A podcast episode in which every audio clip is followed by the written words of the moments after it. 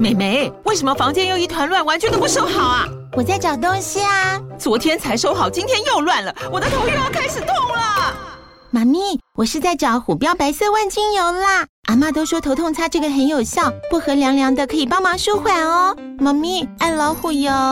哎呦，今天怎么这么乖呀？很内行哦，还知道要用这瓶百年老字号的。虎标在手，全家神队友。全台各大药局、屈臣氏、康氏美皆有贩售。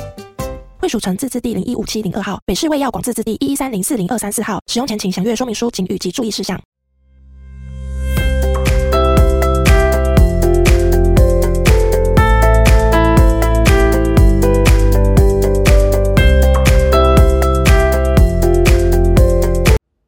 Hello，各位听众，大家好呀！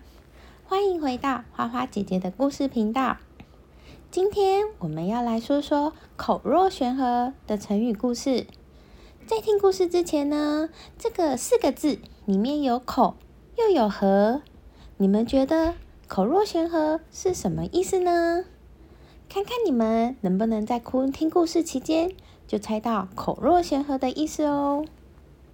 在听故事之前，记得先关注花花姐姐说故事频道。如果喜欢的话，也不要忘记给予五星好评，或是也可以留言跟花花姐姐互动哦。晋朝时候，有一位大学问家，名叫郭象，字子玄。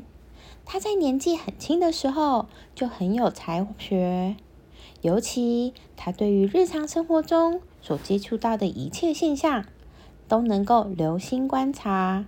再冷静的去思索他们的道理，因此他的知识很渊博，而且常常对很多事情都有独到的见解。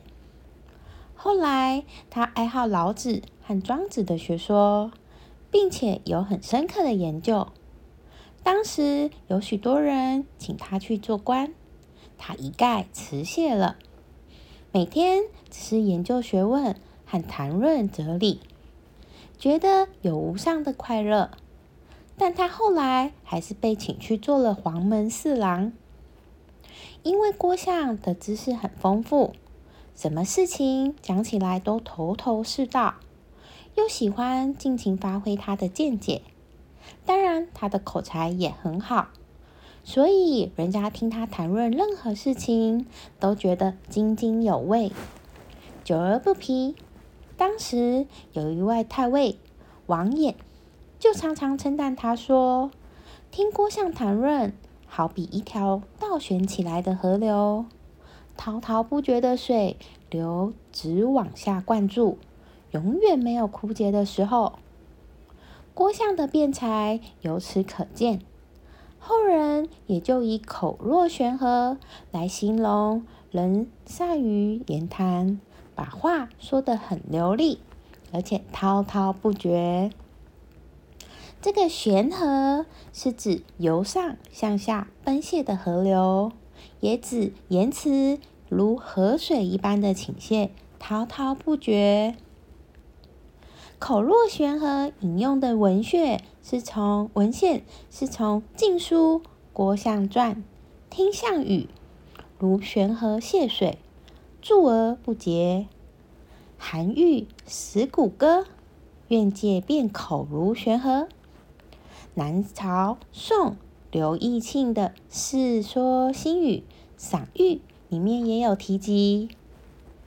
郭子玄语意如悬河泻水，注而不竭。我们来用此成语来造句试试看。